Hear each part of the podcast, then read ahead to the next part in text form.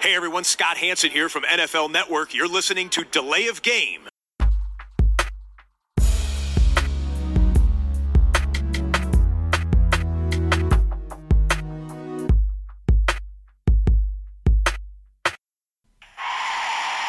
Delay of game. Offense. Five yard penalty. Repeat down. Repeat down. Repeat down. Repeat down. Ja, hallo und willkommen. Hier ist Delay of Game, der Football Podcast. Ähm, Es ist Dienstag. Ja, es ist Dienstag, tatsächlich. Und es ist Episode 227 und zu dieser Ausgabe unserer gemütlichen kleinen Football-Quatschrunde begrüße ich am anderen Ende heute nur einen Mann. Den Mann von Delay of Game schlechthin. Es ist der Christian. Hallo. Tobi, grüß dich. Hi. Kleine Quatschrunde, klingt gut. Ja, ähm, du hast deine, deine äh, Pflichten heute schnell erledigt. Ich hatte mich schon auf eine ganz späte Aufnahme eingestellt, aber es ist sogar noch hell draußen, zumindest wenn wir jetzt gerade hier loslegen. Ähm, und ja, ich habe es auch geschafft, nachdem ich ja vier Wochen die Füße hochgelegt habe, heute den ersten Arbeitstag hinter mich gebracht habe und ähm, total motiviert war natürlich, als heute Morgen der Wecker klingelte. Ja, aber am Ende dieses Tages steht unsere Aufnahme und wir haben uns auch heute nicht nur Headlines zurechtgelegt, sondern auch ein leckeres Bierchen. Ja, ich habe noch ein letztes Füchschen gefunden im Kühlschrank. Äh, sonst ist viel los, keine Zeit gehabt, zum Getränkemarkt zu gehen. Tobi, du sagst mir eben, es ist Bier sogar da. Äh, ja, Bier ist Bier da. Nicht bei Ja. mir, ja. Spendenbier, Ja, aber ist noch nicht angekommen. Bei, Genau, weder bei dir noch bei Max, das ist wichtig. Ja das Ähm, müssen wir dann für die nächste Woche aufbewahren. Also jetzt nochmal mit so einem Füchschen unterwegs. Tobi, was hast du? Ähm, ich hatte ja hier ein äh, Set bekommen äh, neulich vom äh, Schwiegerpapa, Meisel und Friends. Und da sind ein paar dabei, die ich noch nicht kenne, unter anderem das Weizen-IPA. Hm. Äh, letzte Woche hatte ich ja dieses Art-Bier mit dem besonders bunten Etikett da drauf. Und das war echt ganz gut. Ich bin gespannt, wie das ist. Hier wird mir äh, versprochen, ein voll, also es wäre vollmundig und spritzig wie ein Weißbier, fruchtig und bitter wie ein amerikanisches IPA. Äh, und jetzt pass auf, bayerische Lebensfreude trifft die Sonne Kaliforniens. Steht tatsächlich Ah. drauf. Ja. Wahnsinn. Dann probier mal. Prost. ja, Kalifornien passt auch gleich natürlich zu unserer ersten Headline, aber erstmal Cheers. Ja, dann steht immer eine Pause. Manchmal beim Schneiden des Podcasts mache ich die Pause kürzer. Es schmeckt sehr nach Weizen und wenig nach IPA. Äh, hat diesen ganz klassischen äh, Weizen-Nachgeschmack, muss ich sagen. Also ähm, da würde ich sagen, das ist eher die bayerische Lebensfreude Freude und die Sonne Kaliforniens. Äh, die ist mir jetzt hier noch nicht entgegengesprudelt aus der Flasche, aber vielleicht finde ich sie noch. Nur am Rande, ja. Okay. Nur, nur am Rande, ja. Eine äh, Nuancen vielleicht äh, von kalifornischer Sonne. Ja, Christian, wir haben äh, noch ein paar Ausgaben, bis wir uns in die Sommerpause verabschieden, äh, die alljährliche. Äh, und da habt ihr natürlich die Gelegenheit, in äh, dann vier Wochen einfach alle Episoden nachzuhören, die ihr verpasst habt. Vielleicht gehört auch diese dazu und ihr hört sie euch im Juli an. Aber vielleicht seid ihr natürlich auch ganz heiß drauf und hört sie euch sofort an. Und deshalb wollen wir jetzt auch reingehen. Unsere erste Headline. Christian, klotzen statt kleckern. Das ist das Motto der Rams in dieser Offseason. Sie schütten jetzt auch Cooper Cup mit Kohle zu. Drei weitere Jahre für den Wide Receiver, der dafür 80 Millionen Dollars erhält. Und jetzt ist Cup für die kommenden fünf Saisons an die Rams gebunden, bekommt insgesamt 110 Millionen Dollar. Wir wollen den Deal einordnen und wir wollen dann auch nochmal darüber sprechen, welche Bedeutung Cup im Team des Super Bowl Champions hat. Ja, ist äh, gut für ihn, ne? Er hat jetzt eine schöne, eine schöne Erhöhung bekommen. Er war ja noch äh, unter Vertrag bei den Rams, also ein bisschen anders muss man das Ganze dann natürlich äh, bewerten als bei einem äh, Devontae Adams, wo der Vertrag ausgelaufen war, der dann ja äh, einen neuen Vertrag bei den Raiders unterschrieben hat. Hier ist es ein bisschen leichter für das Team, das äh, in die Zukunft, ähm, ja, oder in dieses ganze, dieses ganze, diesen ganzen Signing-Bonus auch über die Jahre aufzuteilen, also eine drei Jahre ähm, Verlängerung und fünf Jahre jetzt äh, bei, bei den Rams äh, unter Vertrag. Ja, erstmal äh, 35 Millionen äh, als, ähm, als Garantie, ne? Das ist, das ist ihm sicher. Und ja, ich würde sagen, ein Vertrag, dem beide Seiten irgendwie ganz gut leben können. Also wenn man sich das von den, äh, vom, vom Cap her anguckt, äh, dieses Jahr 17,8 Millionen gegen den Cap, das ist äh, machbar. Es ist ja, er ist ja ein besserer Receiver, er ist ein Top 3 Receiver auf jeden Fall. Letzte Saison war der Beste der Liga. Das heißt, wenn man den für unter 20 Millionen gegen den Cap bekommt, ist das schon ganz gut. Und dann die anderen Jahre, die sind alle in den ähm, hohen 20ern, dann 27, 26, 26, 23.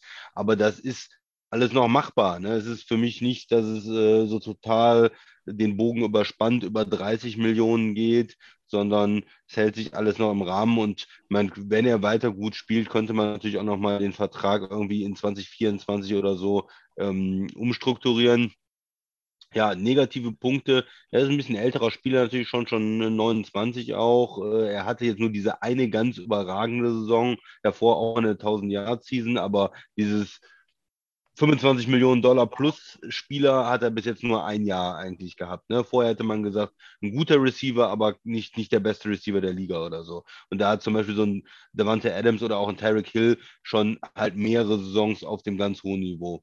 Das ist natürlich das, äh, wo man vielleicht als Rams-Fan sagen muss, okay, wenn er jetzt in ein, zwei Jahren nur 1200 Yards hat oder ähm, ja, vielleicht auch nochmal die eine oder andere Verletzung drin hatte, hat er ja auch bis jetzt schon in seiner äh, Karriere gehabt dann, ähm, ja, das sind natürlich so die Risiken immer bei so einem Vertrag.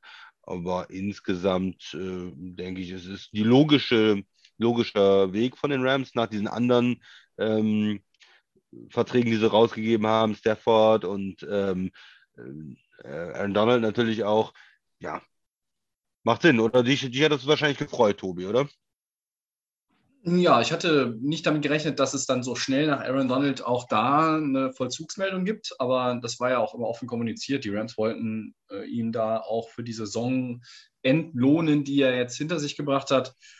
Ähm, Cup wird morgen, glaube ich, 29. Happy Birthday. Ähm, vom Durchschnittsgehalt habe ich mir jetzt nochmal angeguckt mit 26,7 Millionen, äh, jetzt die Nummer 4 hinter Tyreek Hill, Devante Adams und der Andrew Hopkins. Ganz wichtig vor AJ Brown, weil er ist auch besser als AJ Brown. Äh, viele sind besser als AJ Brown und sind dann doch ähm, schlechter bezahlt, aber andere Geschichte. Ähm, ja, erstmal 20 Millionen Dollar Signing-Bonus äh, und äh, ja, er hat auch nochmal ganz klar gesagt, er möchte seine Karriere bei den Rams beenden. Ähm, er ist natürlich Mitte 30, wenn der Vertrag dann äh, ja quasi ausgespielt ist und ähm, die Rams haben es jetzt wieder wie bei Donald auch hinbekommen, ne, diesen Vertrag so zu strukturieren, dass der Cap-Hit in der ersten Saison relativ niedrig daherkommt im Vergleich zu den anderen Jahren. Das ist aber ja nicht nur Rams-spezifisch, sondern das machen ja viele Teams. Eine Verlängerung erlaubt dir immer, mit dem Geld so zu jonglieren im Normalfall, dass du halt im ersten Jahr vielleicht den Capit drücken kannst. Und dann wird ja oft im zweiten, dritten, vierten Jahr eines Spielers nochmal restrukturiert, vielleicht verlängert, äh, vielleicht ein bisschen umgeschichtet. Ähm, wir haben bei Aaron Donald letzte Woche darüber gesprochen, da sind ja die Void Years, diese, diese Dummy Years auch drin. Ja.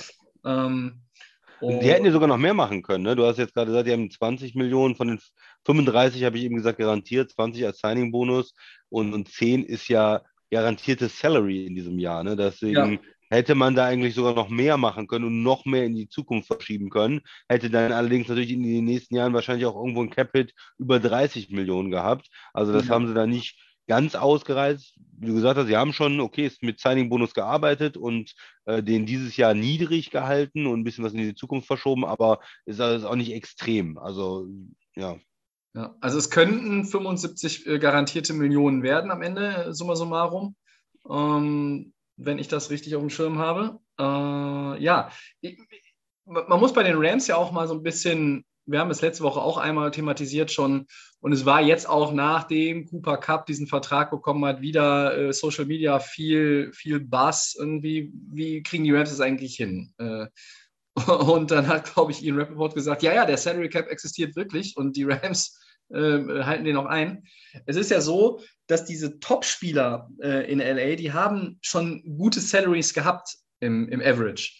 Und wenn ein Spieler 15, 16 Millionen hat und er kriegt jetzt 22, 24, 25, dann ist es ein Sprung. Aber es ist nicht so, als wenn du einen, Spieler auf einem Rookie-Deal hast, der, ähm, weiß ich nicht, irgendwo äh, 3, 4, 5, 6, 7, 8 Millionen und, und dann plötzlich 25 bekommt. Ne? Äh, da musst du, ist es schwieriger, das unter einen Hut zu bekommen. Und die Rams haben ja in ihrer Kaderstruktur auch ein ganz klares, äh, erkennbares Schema. Sie haben diese Top-Shelf-Player, diese absoluten Topstars, die absolut fett bezahlt werden. Und dann haben sie günstige Roleplayer. Sie haben zum Beispiel den Linebacker Trevin Howard entlassen, weil der Tender ihnen zu teuer war. Und jetzt haben sie den heute mit, einem, mit einer niedrigeren Summe unter Vertrag genommen.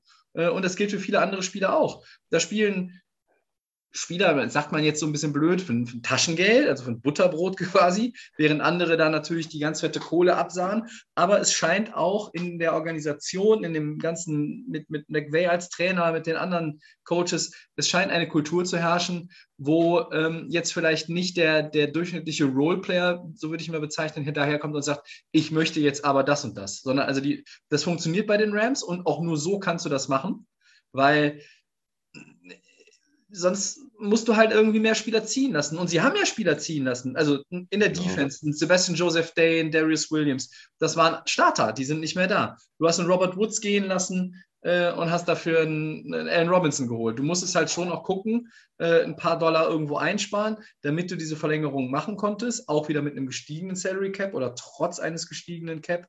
Ähm, aber die Rams haben vielleicht mehr als andere Teams einfach diese, diese Staffelung gar nicht so eng beieinander, sondern nicht, ist nicht breit gefächert, sondern es ist einfach, du hast hier oben Stafford, Donald Cup und Ramsey und dann kommt erstmal eine Menge gar nichts und dann kommen die anderen.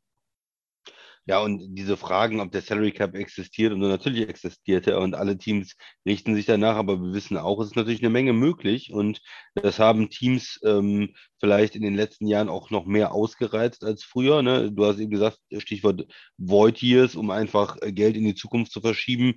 Ja. Äh, die Saints haben es ja gezeigt, wo man sich schon vor einigen Jahren gefragt hat. Äh, die sind irgendwie über dem, über dem Cap gewesen und äh, zwei Tage später haben die noch einen Spieler für 10 Millionen verpflichtet und man wusste gar nicht, wie, wie soll es eigentlich gehen, aber sie haben es gemacht, sie waren kreativ und haben natürlich eine Menge, Menge Geld auch mit Breeze in die Zukunft verschoben und haben gesagt, okay, wenn der dann nicht mehr äh, bei uns spielt, dann haben wir vielleicht auch mal ein, zwei schwere Jahre und müssen Leute ziehen lassen.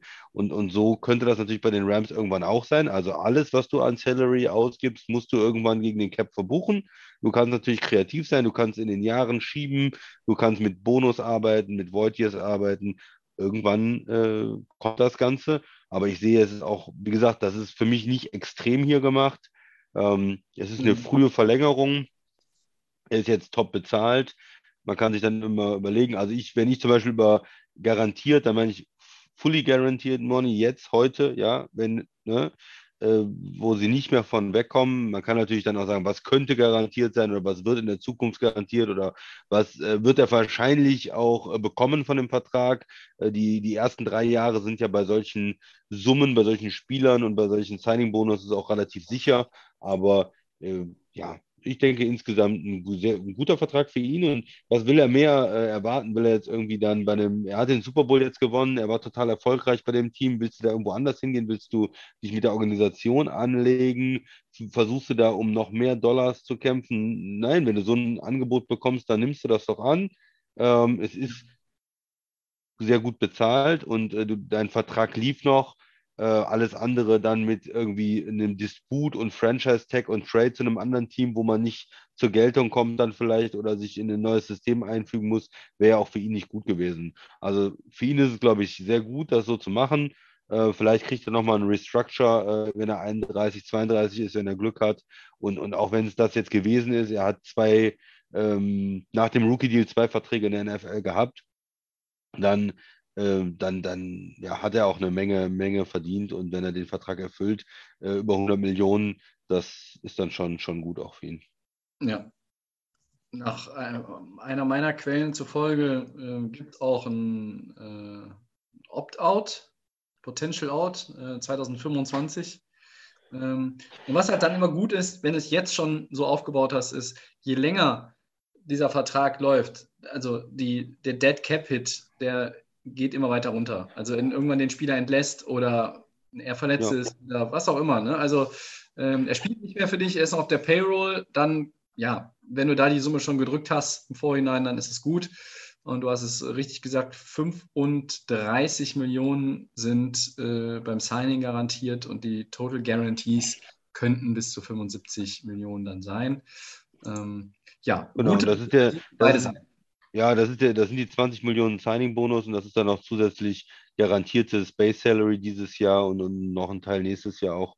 Ja. Und Ja, das ist es okay. Und du sagtest ja, 2025, wenn er 32 ist, dann könnten die Rams mit äh, einem geringen ja, Dead Money Cap Hit äh, Mhm. von, von 10 Millionen aus dem Vertrag aussteigen, äh, würden 16 Millionen sparen, also 2025 so die erste Chance, äh, da rauszukommen ähm, oder halt dann, wie gesagt, eine, nochmal neu zu verhandeln und den Vertrag nochmal zu verlängern.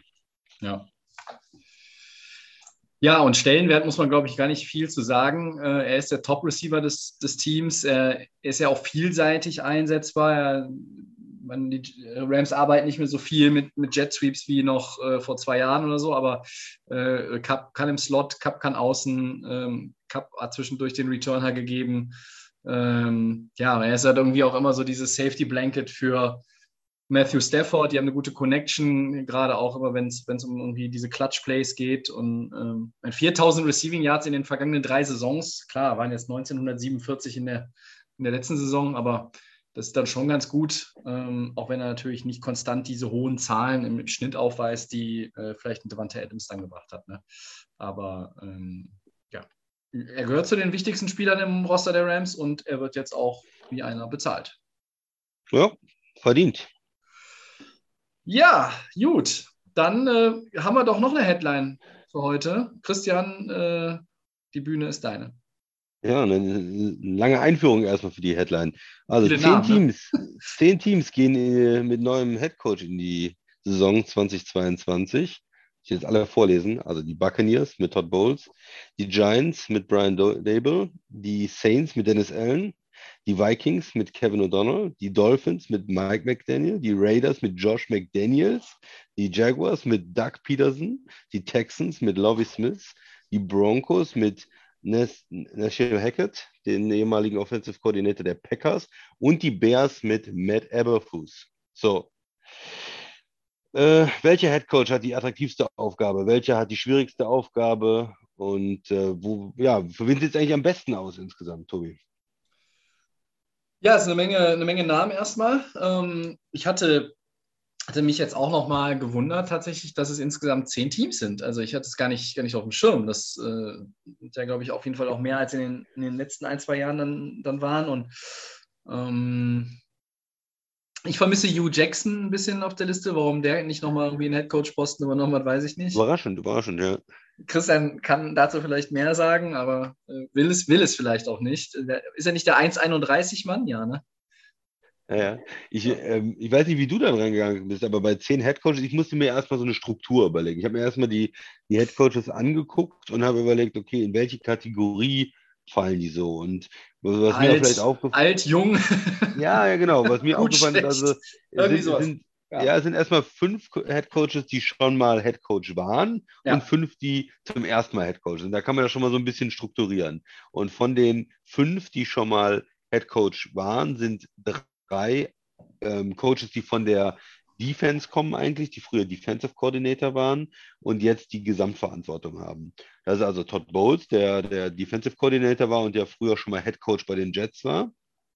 Das ist Dennis Allen, der äh, jetzt Head Coach bei den Saints ist und vorher ja auch äh, Defensive Coordinator bei den Saints war, früher Head Coach bei den Raiders.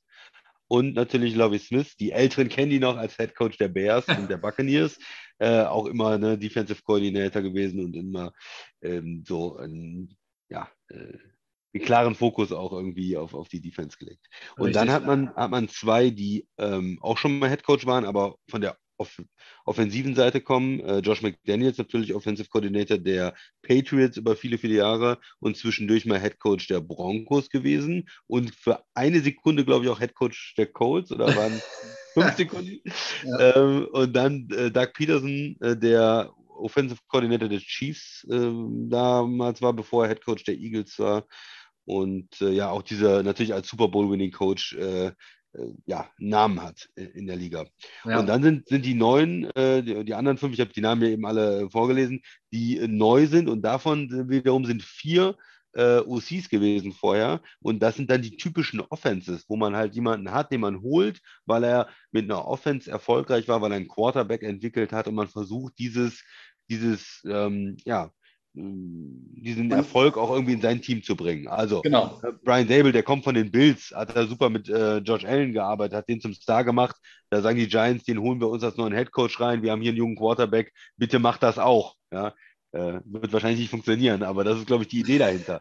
Ähm, andere Offenses war, wo man gewildert hat, sozusagen, ja, in Green Bay, äh, wo man gesagt hat, okay, hast mit Aaron Rodgers gut gearbeitet, mit einem Quarterback, jetzt bist du in Denver, äh, wir holen Russell Wilson wieder, ein älterer Quarterback, äh, der sehr gut ist, Äh, bitte mach mit dem was und, und, und bring unsere Offense hier ähm, zu demselben Erfolg, den die Packers jetzt die letzten Jahre hatten. Ja. Oder auch, ähm, ja, Mike McDaniel, der äh, aus diesem Shanahan 49ers kommt, ne? äh, Mhm. erfolgreiche Offenses, ein erfolgreicher Head Coach und man sagt jetzt, okay, so jemanden wollen wir hier auch haben. Und äh, zuletzt äh, O'Donnell, der kommt ja von den Rams, von, von deinen Rams als Offensive Coordinator, dann natürlich auch extrem erfolgreich gewesen, Super Bowl gewonnen. Und äh, ja, da, da holt man so die Leute. Und der, die eine Ausnahme ist halt ähm, Defensive Coordinator der Colts äh, vorher gewesen und, und soll jetzt in Chicago arbeiten. Und das ist vielleicht auch so ein bisschen die Sache, die, wo man am meisten erstmal stutzt. Ja, auf der anderen Seite die Bears. Passt natürlich ein Head Coach, der von der ähm, von der Defense kommt, äh, von der Seite, äh, weil die, die Bears ja traditionell dieses Team sind, wo man immer an diese starken Defenses denkt und die sich auch darüber definiert haben, über ähm, diese Spieler. Auf der anderen Seite hat man Justin Fields. Man hat einen jungen Quarterback, den man eigentlich entwickeln muss und bringt da jetzt einen Defensive Coordinator als Head Coach rein. Das ist natürlich so ein bisschen die Frage. Sie haben ihm auch nicht so viel Gefallen getan. Wie kann man jetzt diesen hochgedrafteten Quarterback entwickeln? Was ist mit der O-Line? Viel gesackt worden letztes Jahr. Äh, wenn er dann zwei Saisons schon, sage ich mal, schlecht spielt, ist natürlich der Druck auf so einen Quarterback auch sehr hoch. Und im Gegensatz zu Miami, die viel für Tour getan haben, O-Line, Receiver, äh, Tight End gefranchised und so weiter, äh, ist da in Chicago, glaube ich, nicht so viel los. Also das waren erstmal so ein paar Gedanken. Was ist der Hintergrund von den äh, Coaches? Ja. Ähm, wie sieht das aus? Und also vielleicht noch eine, eine Sache, diese Veteranen, die schon mal Headcoach waren, da ist für mich Bowles und, und Allen macht total viel Sinn. Das sind zwei Teams, die wollen jetzt gewinnen. Äh, die waren erfolgreich in den letzten Jahren. Tampa hat einmal einen Super Bowl gewonnen, in die Playoffs gekommen. Tom Brady spielt da noch.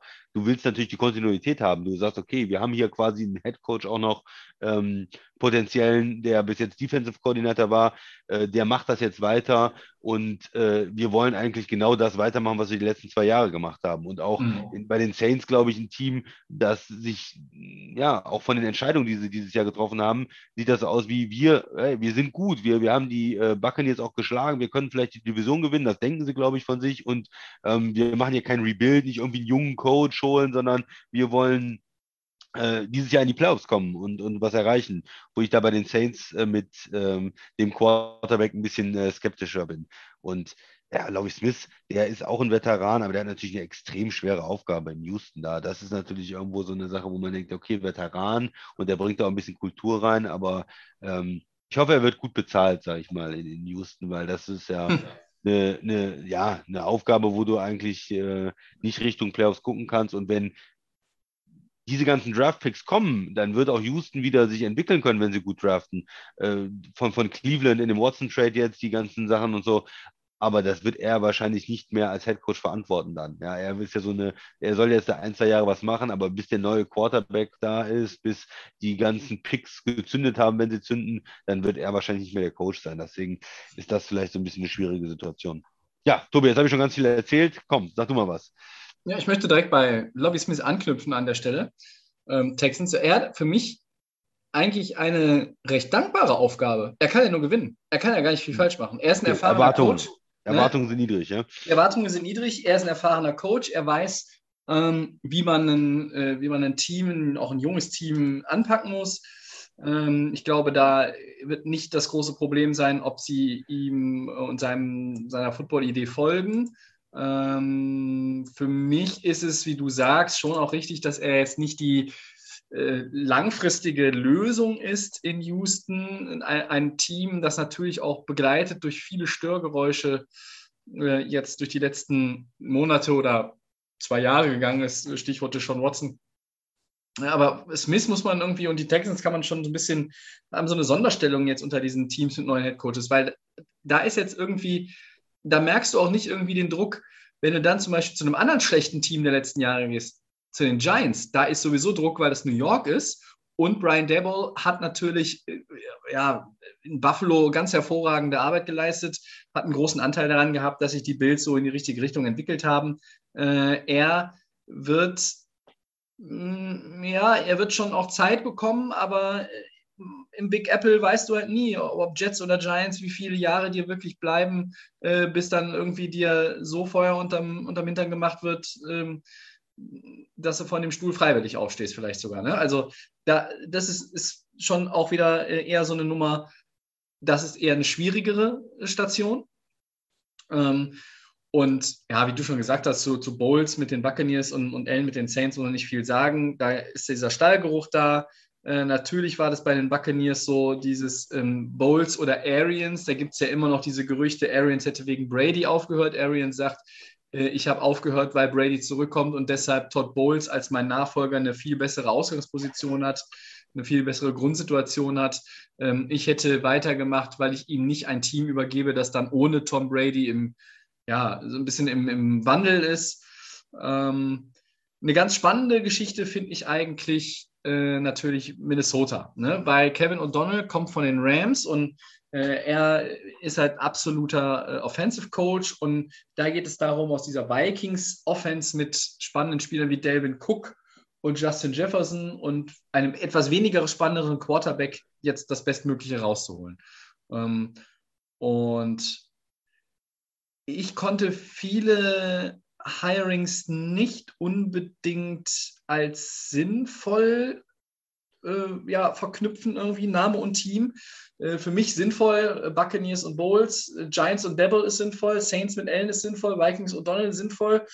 Ähm, aber auch Broncos mit Hackett, aber die anderen fünf, da bin ich halt so ein bisschen, ja, du hast eben Eberfluss angesprochen, das ist ein Defensive Coordinator gewesen, der bei den Colts ja, hoch im Kurs war, sehr geschätzt wurde innerhalb der Organisation und in Chicago jetzt etwas auf die Beine stellen muss in einem Team, in dem ja wirklich viel, viel, viel falsch gemacht wurde über die letzten Jahre. Du hast schlecht gedraftet, du hast in der Free Agency die schle schlechte Entscheidungen getroffen. Ähm, du, du hast auch die Geduld oft nicht gehabt dann mit den, mit den Leuten an der Seitenlinie und den Leuten auf dem Spielfeld. Und jetzt hast du Justin Fields, du sagst es, und alle wollen ihn sehen und alle glauben, der hat Riesenpotenzial. Jetzt musst du das irgendwie aus ihm rausholen. Ist er der richtige Mann dafür? Ich weiß es nicht.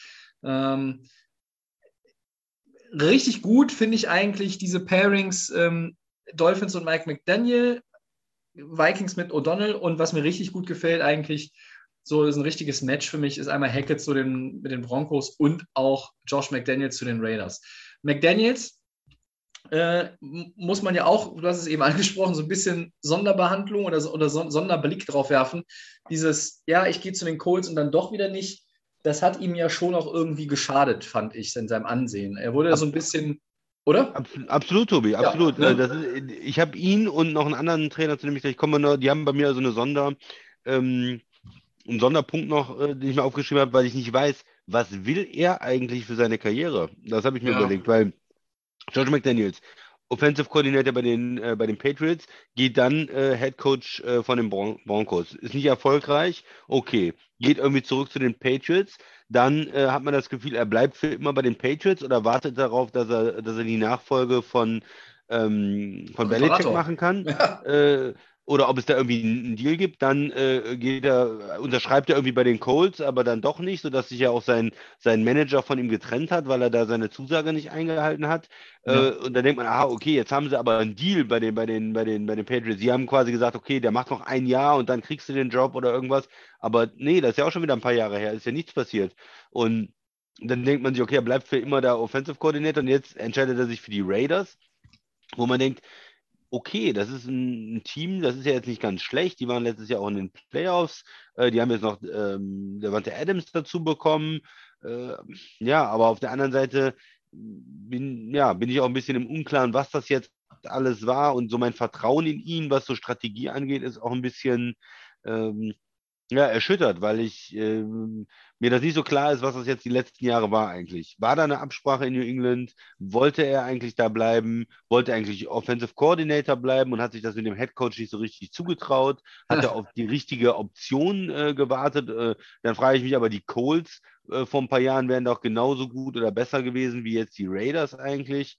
Ähm, ja, weil die Raiders, ich meine, die sind ein ganz nettes und gutes Team, aber die spielen auch in der Division mit, mit den Chiefs und mit den Broncos und mit den äh, äh, LA äh, Chargers, ja. Also das heißt mit drei Teams, Mhm. die alle einen Franchise-Quarterback haben und zwei auch noch ein, junge Franchise-Quarterbacks.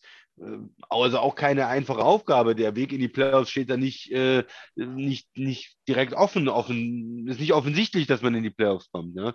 Also bei ihm ist für mich so ein bisschen ein Fragezeichen. Und der zweite, also erstmal ja, vielleicht deine Gedanken noch dazu?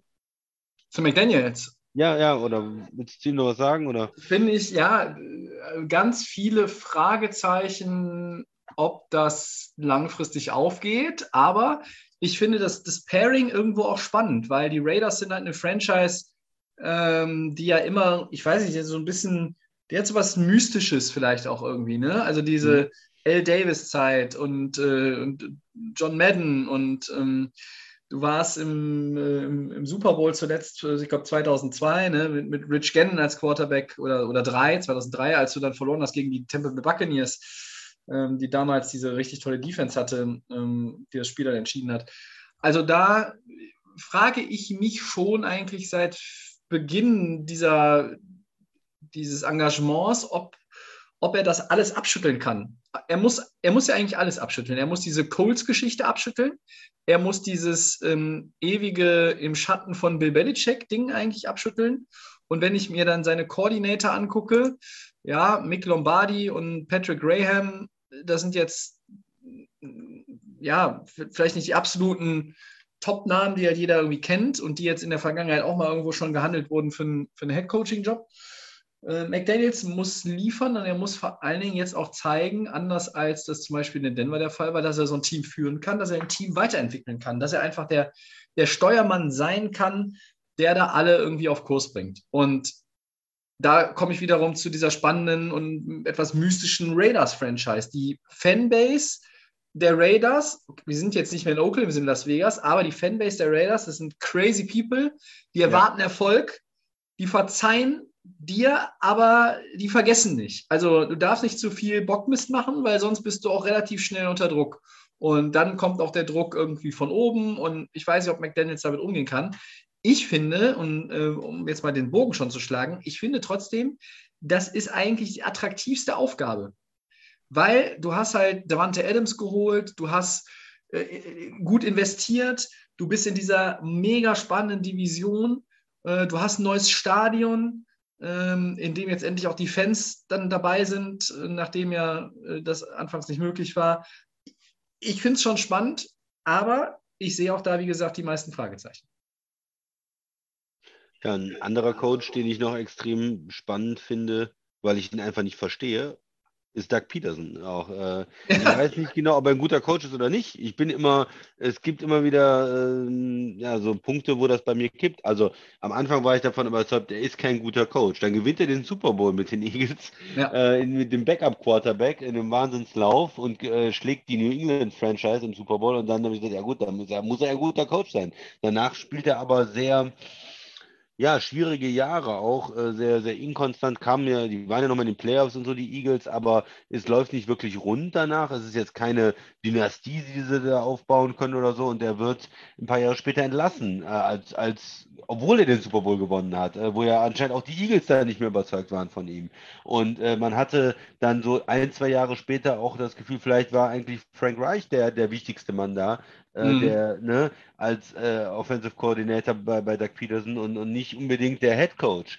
Und dann guckt man sich aber auch wieder die, die Jahre an und sieht, naja, aber nach diesem Super Bowl, da war auch dauernd irgendwie jemand verletzt. Hätte man einen anderen Coach äh, diese Erwartung gehabt, wenn der Franchise-Quarterback dauernd verletzt ist und Carson Wentz war ja äh, viel verletzt und äh, wenn dann irgendwie die O-Line total zusammenbricht und komplett verletzt ist ein Jahr, ich glaube ein Jahr hatten die Eagles komplett ohne Wide Receiver gespielt, da hatte Wentz doch überhaupt keine Receiver, da waren drei, vier Receiver verletzt und so. Ja, also richtig. waren dann auch wieder ähm, eine Menge Umstände, wo man hingucken kann, kann ja, okay, das ist äh, vielleicht nicht sein oder nicht nur seine Verantwortung gewesen, dass es dann nicht rund lief in den Jahren. Und von daher bin ich unheimlich gespannt. Äh, da bin ich einfach wirklich gespannt, wie es läuft in Jacksonville. Es ist jetzt was anderes, eine andere Franchise, eine, eine Franchise, wo es, sag ich mal, von diesem ganzen Spieler ähm, Draften und, und, und Free Agent Signings und alles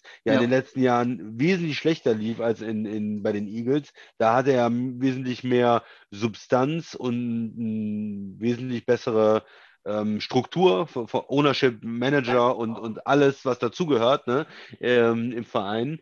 Und von daher bin ich ja mal gespannt, wie er da was machen kann. Und kann er jetzt als Head Coach, der von der ähm, offensiven Seite kommt, einen jungen Quarterback, ein, ein, Talent, ein Riesentalent, haben alle gesagt, vom College, ähm, kann er ihn entwickeln, kann er da was machen. Und äh, ja, du hast ja schon, du hattest, glaube ich, gesagt zum Ende der letzten Saison, du legst dich fest, er ist ein Bast, oder wie war das? Oder ja. war das nicht so? Um, ja, kann er da irgendwie, er muss ja nicht sofort in die Playoffs kommen nächstes Jahr, aber es muss sich irgendwie zeigen, dass sich da was in die richtige Richtung entwickelt.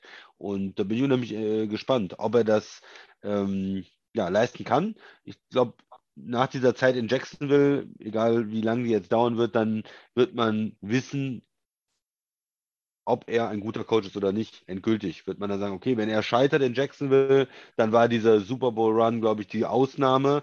Ähm, das, das behält er natürlich, das hat er, er ist Super Bowl Winning Coach, aber ja. ähm, dann äh, ja, ist es, glaube ich, äh, ein bisschen so eine Ausnahme und war mehr darin begründet, dass er auch ein gutes, gute Spieler zur Verfügung hatte, einfach vom General Manager und dass er ähm, irgendwo vielleicht auch ein bisschen Glück hatte bei diesem Playoff Run und andere gute Coaches dabei waren. Und wenn er natürlich in Jacksonville das Ganze umdrehen kann, diese toxische Franchise, diese, die, dieses Desaster vom letzten Jahr und einen jungen Quarterback entwickeln kann, ohne jetzt einen Super Bowl zu gewinnen, einfach nur erfolgreich machen, die Franchise. Äh, damit meine ich irgendwie über, über die nächsten zwei, drei Jahre in die Playoffs führen, äh, dann denkt man vielleicht auch wieder anders äh, äh über ihn und über seine Leistungen bei den Eagles. Das ist absolut richtig. Hm, für mich ist ja bei dieser Verpflichtung von Peterson Jacksonville ganz klar, wird es letztes Jahr ein Typen, der viele Vorschusslorbeeren irgendwie hatte aus dem College, der ho hohe Erwartungshaltung auch hervorgerufen hat. Und das war ja ein komplettes Desaster. Sportlich, menschlich auch, wie man ja gehört hat. Urban Meyer, katastrophal. Ähm, du hast die Geschichten ja auch alle gelesen. Ja. Äh, und jetzt kommst du halt mit Peterson, einer, der einfach einen anderen Ansatz auch, auch wählt in seiner alltäglichen Arbeit, ne? der dann irgendwie am Trainingsplatz auch mal eine Runde Eis spendiert und sagt, so, jetzt äh, ne, essen wir mal noch ein Eis und dann machen wir morgen weiter. Und Peterson, er hat auch den, den Ansatz, nicht seinen, seinen Kicker zu treten oder seinen, seinen Nee, das, so. das haben wahrscheinlich die meisten Coaches in der, in der NFL nicht, aber ähm, Peterson ist ja, er, er, hat den Super Bowl gewonnen. Er wird vielleicht manchmal zu Unrecht auch abgestempelt als äh, eher durchschnittlicher oder schlechter Coach. Das, was man in Philadelphia am Ende dann äh, als Situation hatte an seiner Stelle, das, da hätte, glaube ich, niemand mit ihm tauschen wollen. Also Carson Wentz hat da zwischendurch, glaube ich, den Hausmeister gefragt, ob er noch Receiver spielen kann am Wochenende. Das waren schon ja, schwierige, schwierige Phasen. Ähm, ja, für mich der, für mich der, der absolut interessanteste Kandidat per se als, als Person ist eigentlich Brian Dabble, weil den mhm. wollte ich eigentlich jetzt schon länger gerne sehen. Ähm, was kann der ausrichten? Ähm, ich hätte ihm gewünscht, dass er vielleicht in eine etwas bessere Grundsituation reinkommt, als das bei den Giants der Fall ist. Ähm, du hast eben das Wort toxisch genannt. Das ist jetzt bei den Giants vielleicht nicht ganz so extrem, aber da funktioniert ja auch seit Jahren wenig. Und auch da bist du mit Free Agent Signings nicht besonders gut gefahren. Du hast viele Störgeräusche gehabt äh, und entsprechend wenig gewonnen. Äh, aber ja, vielleicht wollen wir noch mal auf die Fragen. Äh, ja, genau. Wer ist der attraktivste Aufgabe für dich? Welche das habe ich eben schon gesagt. Da würde ich ganz knapp an, an erste Position wirklich Josh McDaniels Raiders, weil die Raiders, wie gesagt, mit dieser ähm, die Division ist hart, aber du warst letztes Jahr in den Playoffs, du hast Devante Adams dazu bekommen, das ist ja Derek Carrs äh, College Buddy. Und mm, ja, du hast halt, wir kommen gleich noch auf Hunter Renfro zu sprechen, du hast Darren Waller, du hast Josh Jacobs, du hast in der O-Line auch ein bisschen was getan, du hast gute Leute in der Defense, Max Crosby. Und wie gesagt, du hast diese das, das, das, zündet ja immer noch so ein bisschen dieses, ja, neues Stadion und das ist nochmal so ein neuer Aufbruch. Und deshalb irgendwie für mich die attraktivste Aufgabe für einen neuen Headcoach von diesen zehn Raiders. Wobei ich auch zwei andere auf dem Zettel habe, aber die sind dann knapp geschlagen. Ja, ich gehe mit äh, Todd Bowles von den, von den Buccaneers, weil ich glaube, klar, du hast natürlich eine hohe Erwartung auch, aber du hast diesen Super Bowl-Sieg ja schon mit diesem, ja, mit Tom Brady und dem, dem Core, ne, mit, mit, den, mit vielen Spielern. Und das heißt, die Fans, äh, die, die sind noch nicht so lange weg vom Super Bowl. Die haben ähm, nie, vorletztes Jahr dann den Super Bowl gewonnen oder, oder letztes, äh, letztes Kalenderjahr. Und äh, du, du ja, gehst jetzt wieder in die Saison, du, du kannst, kannst gewinnen und hast ein gutes Roster. In der NF, äh, NFC ist es nicht ähm, so schwer, glaube ich, auch wieder in die Playoffs zu kommen und dann ist alles möglich mit Brady.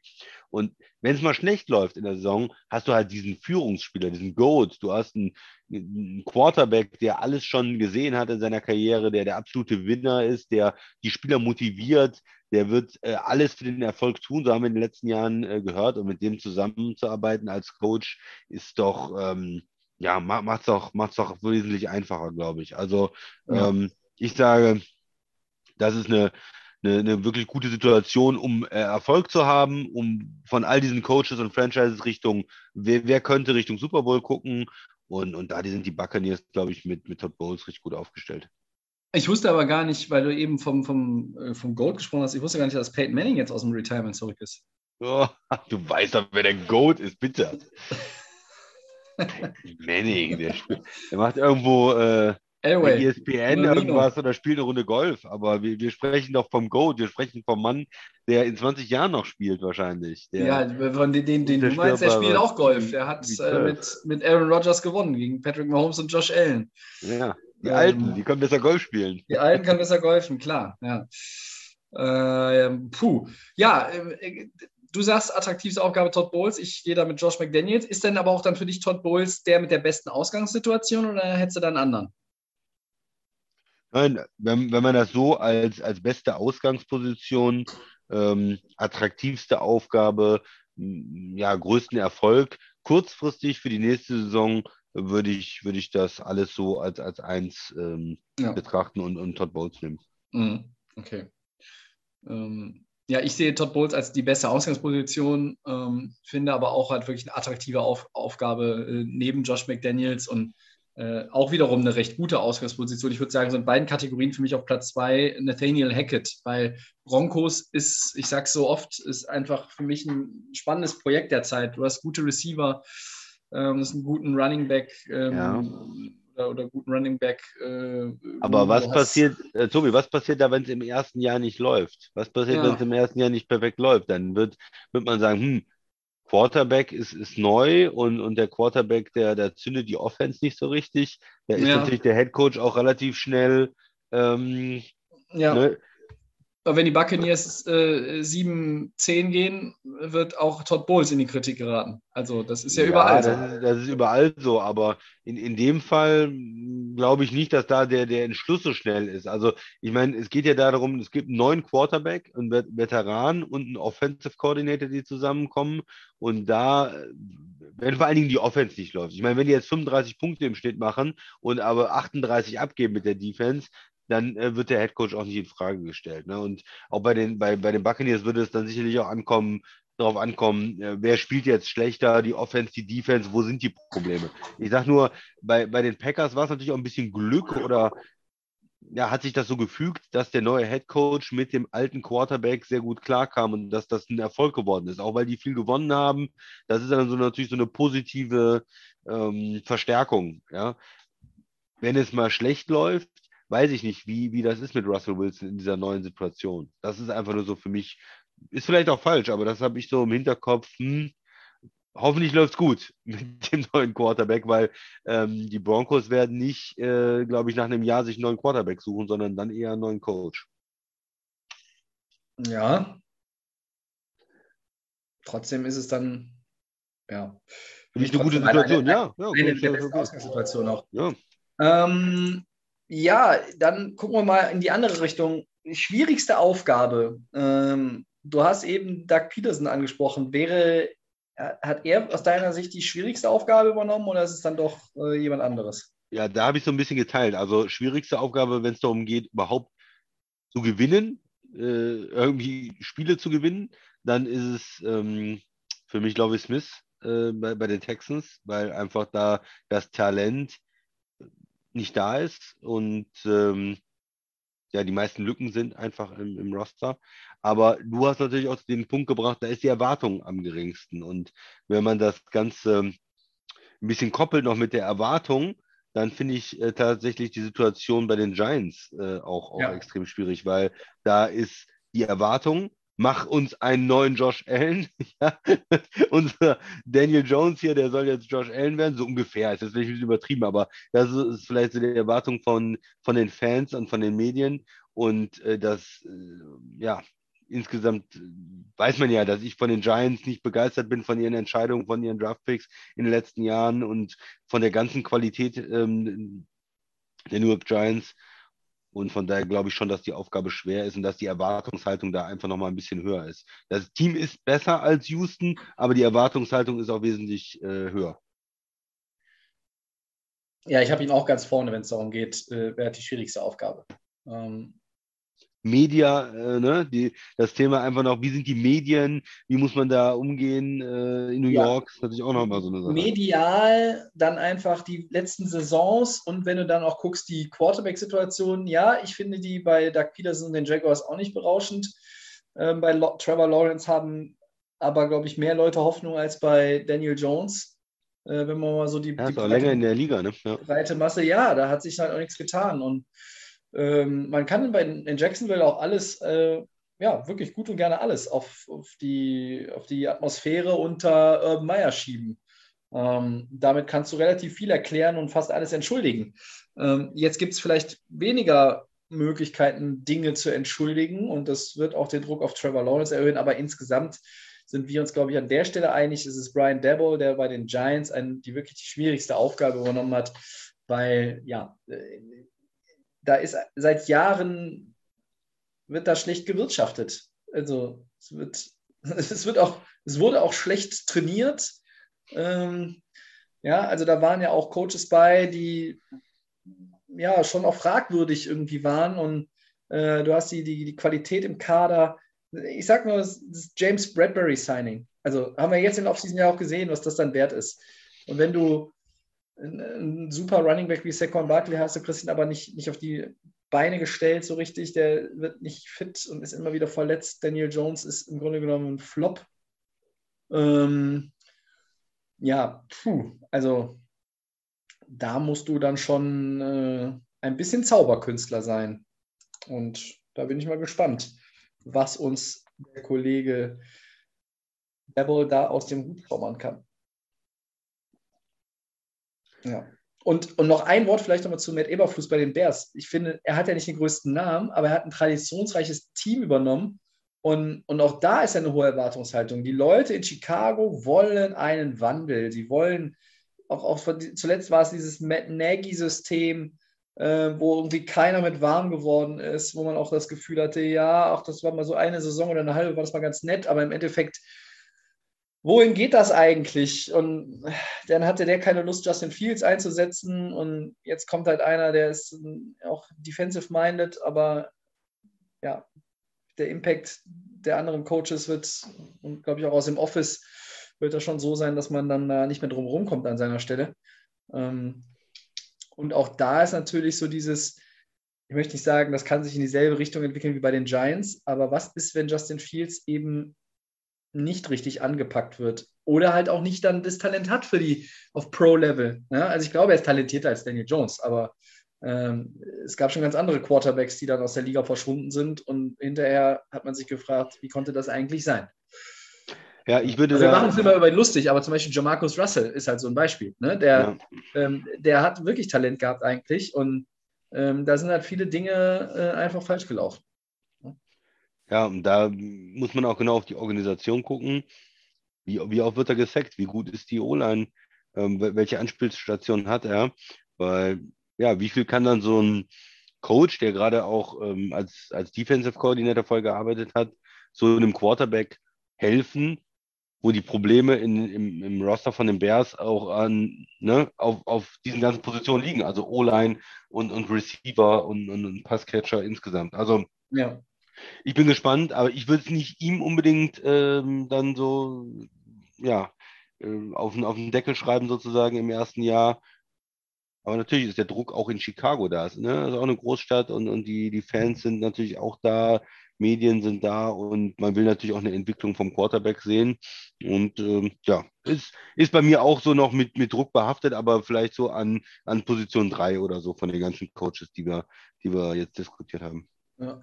Äh, Fast gar nicht haben wir jetzt gesprochen über Mike Mc- McDaniel. Ähm, du hast ja gesagt, er kommt aus diesem Coaching Tree, Shannon Coaching Tree, war bei den 49ers.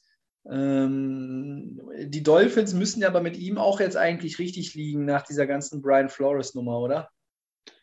Ja, und äh, da ist natürlich äh, der Druck sch- schon da in dem Sinne von, da wurde eine Menge getan für den jungen Quarterback.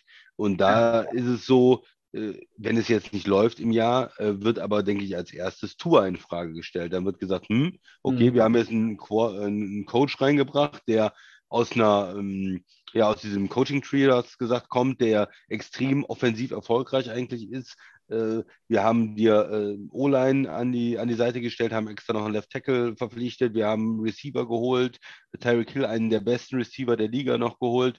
Und wenn es dann nicht läuft, glaube ich, äh, das, das ist dann äh, für, für Tua extrem schlecht. Und ähm, da werden sich die, die Dolphins, glaube ich, nächstes Jahr nach einem anderen Quarterback äh, umgucken und dann bekommt er, glaube ich, doch die zwei oder drei Jahre, ähm, um dann was zu machen. Also dann nochmal einen anderen Quarterback zur, ähm, zur Verfügung gestellt. Ja. McDaniel war auch so ein, so ein Signing, wo ich mich ein bisschen gewundert habe, aber ähm, ja, bei den Dolphins habe ich so das Gefühl, entweder da geht vieles, vieles tatsächlich auf jetzt in dieser Saison oder das wird eine Saison zum Vergessen und dann musst du, musst du wirklich gucken. Ähm, dann fliegen oder rollen da auch andere Köpfe ähm, möglicherweise.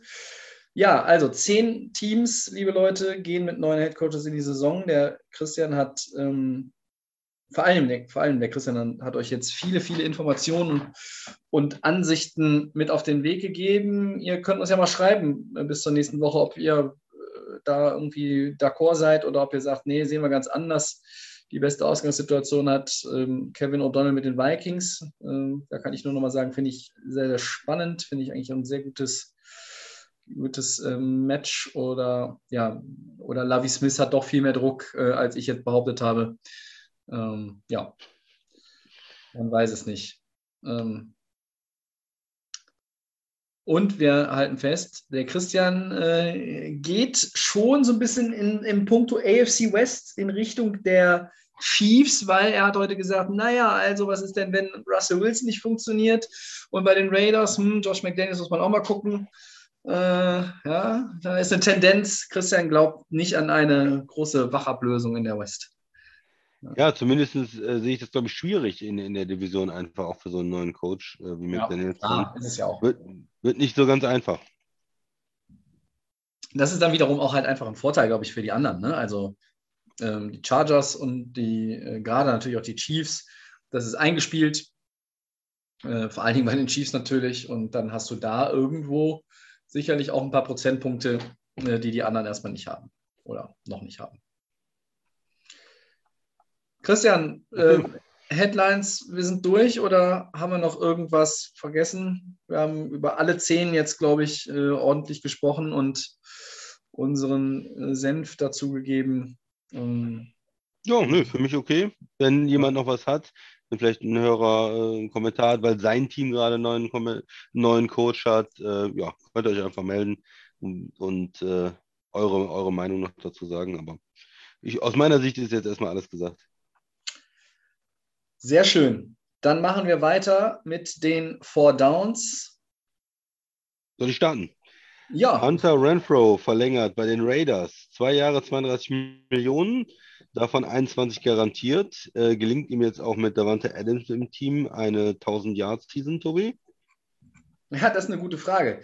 Ähm, Renfro ist ja bei den Receivern jetzt äh, aus meiner Sicht die Nummer zwei im Depth Chart hinter Adams. Ja, er war irgendwie ja auch die Nummer eins, weil ja, da war Henry Rux ja nicht mehr da und, äh, und ansonsten war da jetzt auch nicht so viel Tiefe. Man ist viel, hat viel mit Darren Waller gemacht, der in den letzten drei Jahren auch äh, zweimal über 1000 Yards ähm, Receiving eingestrichen hat.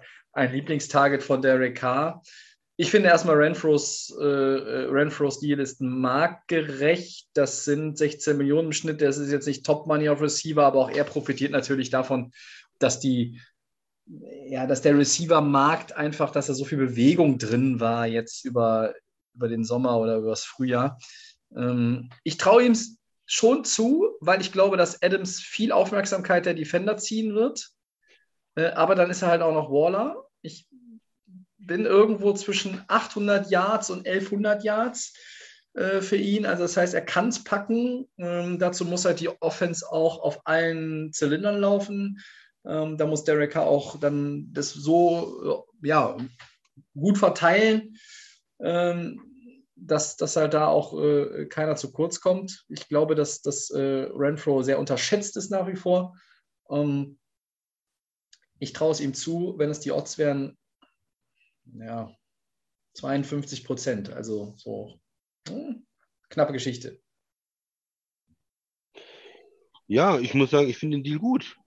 Das ist wirklich so eine Sache, finde ich absolut gut. Du willst den Spieler ähm, mhm. weiter natürlich haben, du willst mit ihm verlängern. Er ist, ähm, wenn er der Nummer 1 Receiver ist, ist es ein bisschen dünn, ne? Aber wenn äh, wer jetzt deine Nummer zwei oder drei ist, wenn du, wenn du Devante Adams einen absolut Nummer eins Receiver hast und er ist seine Option aus dem Slot und du hast noch mit Waller, du hast gesagt, einen super Tight End und äh, dann ist, ist das für mich absolut passend und äh, wenn du den unter, ähm, unter 20 bekommst, äh, dann, dann finde ich das auch sehr gut. Also wenn ich das vergleiche mit dem Christian Kirk, äh, dann, dann nehme ich doch lieber einen Hunter Renfro. Äh, also das gefällt mir ja. da zwei Jahre 32 wesentlich besser, muss ich sagen, als der Christian Kirk Deal ja, also ich finde es gut. Äh, ich denke, das ist absolut fair und für ihn natürlich die Möglichkeit, kurz einen Vertrag zu unterschreiben, ist natürlich immer im Hintergrund. Salary Cap geht hoch, neuer Fernsehdeal kommt. Wenn ich in zwei Jahren wieder dann äh, eine Chance habe, einen neuen Vertrag zu unterschreiben, kann ich dann nochmal groß ähm, abkassieren. Mhm. Das vielleicht nur, warum macht er nur einen Zwei-Jahres-Vertrag für vielleicht ein bisschen weniger, ähm, weil er, denke ich mal, die Chance nochmal sieht, dann äh, noch einen zusätzlichen Vertrag abzuschließen. Ja. Zweites Down. Commanders Wide Receiver Terry McLaurin schwänzt das Minicamp. Äh, meine Frage an dich, Christian. Einigen sich Spieler und Team noch einen neuen Deal oder droht bei dem Thema mehr Ärger in Washington? Ich hoffe eigentlich, dass sie sich einigen. Also die Commanders haben ja eigentlich nicht so viel Talent und nicht so viel Talent, was sie selbst gedraftet haben und dann für einen, für einen weiteren Vertrag in Frage kommt. Und das ja. hat mich auch früher schon manchmal bei so Teams äh, gewundert, wie, wie Jacksonville oder so, wo die dann angefangen haben mit den Spielern, die sie selbst äh, entwickelt haben, hm, die wollen wir aber nicht bezahlen oder so. Nein, nein, du, das ist eigentlich ein No-Brainer für mich. Du bezahlst die Spieler, die du selbst entwickelt hast, selbst gedraftet hast, bietest denen einen neuen Vertrag an. Du kennst sie selbst am besten. Er ist ein richtig guter Receiver. Ähm, alles andere wäre für mich irgendwo unlogisch. Und, und die erfolgreichen Franchises, wir haben über die Rams gesprochen, wir haben über sonst über die Packers, die Steelers gesprochen, die Ravens, die machen das eigentlich, die bestimmten Spieler, nicht jeden, aber die, die du, die wirklich gut sind und du entwickelt hast, die behältst du und die bezahlst du und er gehört für mich dazu. Ja, ich finde McLaurin auch richtig gut ähm, und möglicherweise haben wir auch noch nicht sein volles Potenzial gesehen, weil bei den Commanders in den letzten Jahren natürlich auch nicht so die Konstanz auf Quarterback war. Ich möchte nicht sagen, dass Carson Wentz jetzt die Antwort ist, die diese Probleme ein für alle Mal lösen wird, aber wenn nochmal ein guter Carson Wentz auftauchen sollte in der NFL und in diesem Fall jetzt ja bei Washington, dann wird McLaurin davon profitieren. Der hat ja mit den ja, diversen Quarterbacks jetzt schon immerhin auch Back-to-Back 1000 Jahr Saisons hinbekommen. Äh, die Gerüchte sind irgendwie auch logisch, weil dann, ja, wer tradet denn vielleicht noch für einen Receiver? Ja, die Packers oder ist es noch mit denen und die suchen auch noch. Äh, da ist es irgendwie logisch, da war jetzt keine andere Position, war so viel Dampf auf dem Kessel wie auf Wide Receiver in der Offseason. Ähm, ich glaube, dass äh, sie sich da schon noch einigen werden. Ich tippe, dass wir in ja, den nächsten sechs bis acht Wochen, also noch ähm, deutlich bevor die Regular Season anfängt, da eine Einigung haben und dann die Commanders McLaurin mit einem Long-Term-Vertrag ausstatten. Drittes Down. Die Saints hatten den ehemaligen Cardinals Running Back David Johnson für einen Workout zu Gast. Wäre Johnson eine sinnvolle Verpflichtung für New Orleans, Tobi? Ja, eigentlich erstmal nicht, ne? weil du kriegst nicht mehr den David Johnson von 2016 oder, naja, mit Abstrichen 2018. Letztes Jahr vier Starts, 228 Rushing Yards, kein Touchdown. Äh, der Hintergrund ist aber natürlich folgender. Es gab rund um den Pro Bowl in Las Vegas im Februar einen Zwischenfall mit Evan Kamara. Ähm, der war da irgendwie in eine Auseinandersetzung involviert und da könnte es noch auch eine Sperre geben zum Saisonstart. Und ich glaube, für diesen Fall wollen sich da die Saints nochmal, ja nicht absichern, aber irgendwie Möglichkeiten abklopfen, wie man auf Running Back dann einfach auch äh, Ersatz schaffen könnte. Erfahrung bringt er mit, David Johnson, aber er ist nicht mehr der Go-To-Guy früherer Jahre. Das war bei ihm auch wirklich eher nur ein, kurzer Stint, der also wirklich mega erfolgreich war. Ähm, kein adäquater Ersatz für den möglichen Fall einer Kamerasperre. Ja, für mich ist das auch nicht sinnvoll. Ähm, David Johnson war jetzt schon vor, vor einigen Jahren schon in diesem DeAndre Hopkins äh, Trade, wo er nach, nach Houston gegangen ist. Äh, ja, ja, Ballast mit seinem Vertrag als noch irgendwie ein, ein richtig guter Spieler. Äh, Running Backs, die, die älter sind, ist meistens sowieso keine gute Idee, die zu verpflichten. Und äh, ich sehe ja keinen Sinn. Wenn ihr, wenn ihr da irgendwie jemanden brauchst, dann äh, ver versucht verschiedene junge Running Backs. Manchmal findet man einen auch mal in, in einer späten Runde oder undrafted und, und der ist dann richtig gut und dann hast du äh, was davon die nächsten Jahre, dann hast du eine günstige Option. Ähm, und, und wenn Veteran, dann bitte nicht David Johnson also das, das bringt dann nichts mehr. Dem ist nichts hinzuzufügen. Viertes und letztes Down. Zwei Spiele, zwei Siege. Das Comeback von Rheinfeier ist geglückt, Christian. Zum Abschluss der Sendung wollen wir kurz auf die European League of Football blicken. Haben wir früher häufiger mal gemacht, gerade im NFL, in der NFL Sommerpause. Äh, ja, dann auch GFL. Aber ja, ELF, hast du irgendwas verfolgt? Hast du irgendwas gesehen oder gelesen? Ja, einiges gelesen. Also das erste Spiel war ja richtig spannend. Äh, Ryan Fire in, in Frankfurt gespielt bei den Galaxy und äh, ein Spiel, wo es, hin und her ging, äh, kurz vor Schluss unentschieden stand und dann am Ende Ryan Fire mit einem Field Goal gewinnt und eine sehr starke Leistung äh, gezeigt. Äh, hatte man natürlich da dem neuen Team nicht, nicht zugetraut und äh, eine, eine sehr positive Überraschung für alle, die da ähm, ja, für, für Düsseldorf äh, sind oder für, für Rheinfire sind. Und ja, muss vor allen Dingen sehr unterhaltsam gewesen sein. Ne? Wenn man so die Zusammenfassung äh, liest, es geht hin und her und ähm, ja, ja, Late Feed Goal, ne? Dann irgendwie ne? zum, ja. zum, Sieg. Und äh, ja, zweites Spiel dann in Leipzig gewonnen, wo man auch zwischenzeitlich in Rückstand war. Äh, also, ja, ich glaube, dass da noch Luft nach oben ist, so äh, insgesamt. Und ja, ich, klar, das ist ein völlig neu zusammengestelltes Team. Die, die spielen jetzt in der ELF und, haben jetzt dann über die letzten Monate, weiß ich nicht, Combine abgehalten und äh, Spieler gecastet und alles Mögliche. Und wa was natürlich für Rheinfeier spricht, ähm, und man darf nicht vergessen, die ELF, das ist nicht die NFL Europe, ähm, das sind überwiegend deutsche Spieler. Äh, das sind wenige ausländische Spieler in den Roster, nicht wie früher, wo du 45 ähm, Nordamerikaner drin hattest. Äh, aber du hast halt Jim Tom Sula als Head Coach. Ne? Und äh, ja. der war mal bei Rheinfire Head Coach, der hat in der NFL äh, gecoacht als äh, Chef auch bei den 49ers. Der Mann weiß, wie Football geht und er hat halt immer diesen Kontakt auch zu Düsseldorf gehalten. Und das ist natürlich schon auch eine Hausnummer für eine Liga, in der einfach andere Brötchen gebacken werden als vor 15 Jahren. Aber man muss sagen, diese Euphorie rund um Rheinfeier, die ist da. Ähm, die ist groß und jetzt hast du das erste Heimspiel am Wochenende gegen die Istanbul Rams. Ähm, für mich ein bisschen überraschend, Frankfurt als Titelverteidiger, muss ich sagen, auch wenn ich jetzt die ELF nicht so krass verfolge, aber dass die halt 0-2 gestartet sind. Stuttgart 0-2 gestartet, die Cologne Centurions dagegen wie Rheinfeier mit zwei Siegen.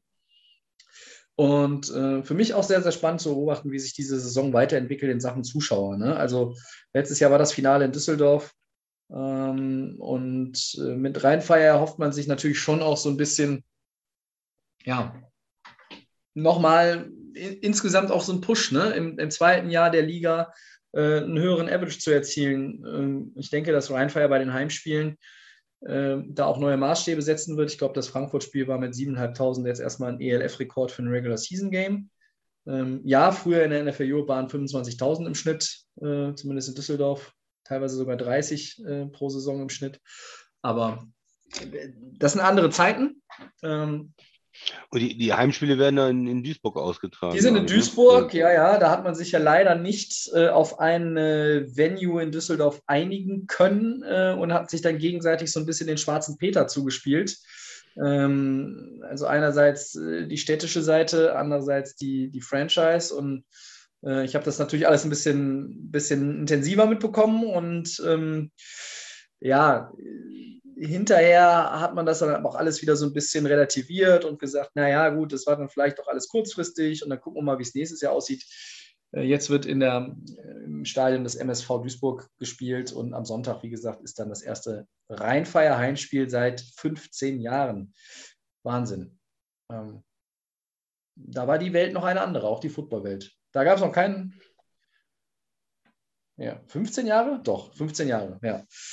Da äh, gab es noch keine Rams in LA, da gab es noch kein SoFi Stadium, äh, ich weiß nicht, da gab es, glaube ich, das Stadion in Dallas noch nicht mal. Also es ist alles äh, eine Weile her.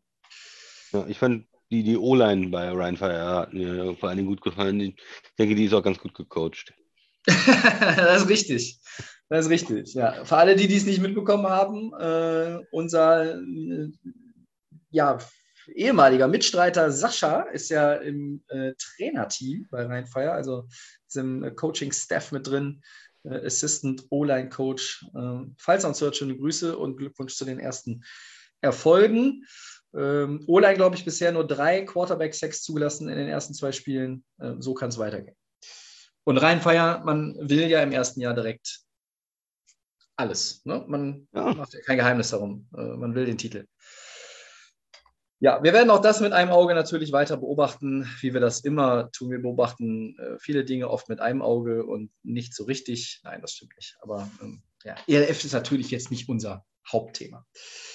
So, dann müssen wir jetzt, glaube ich, festhalten, äh, dass wir am Ende unserer heutigen Sendung sind. Und das würde bedeuten, dass der Christian und ich uns erst einmal bei euch bedanken, dass ihr wieder eingeschaltet habt, dass ihr uns zugehört habt.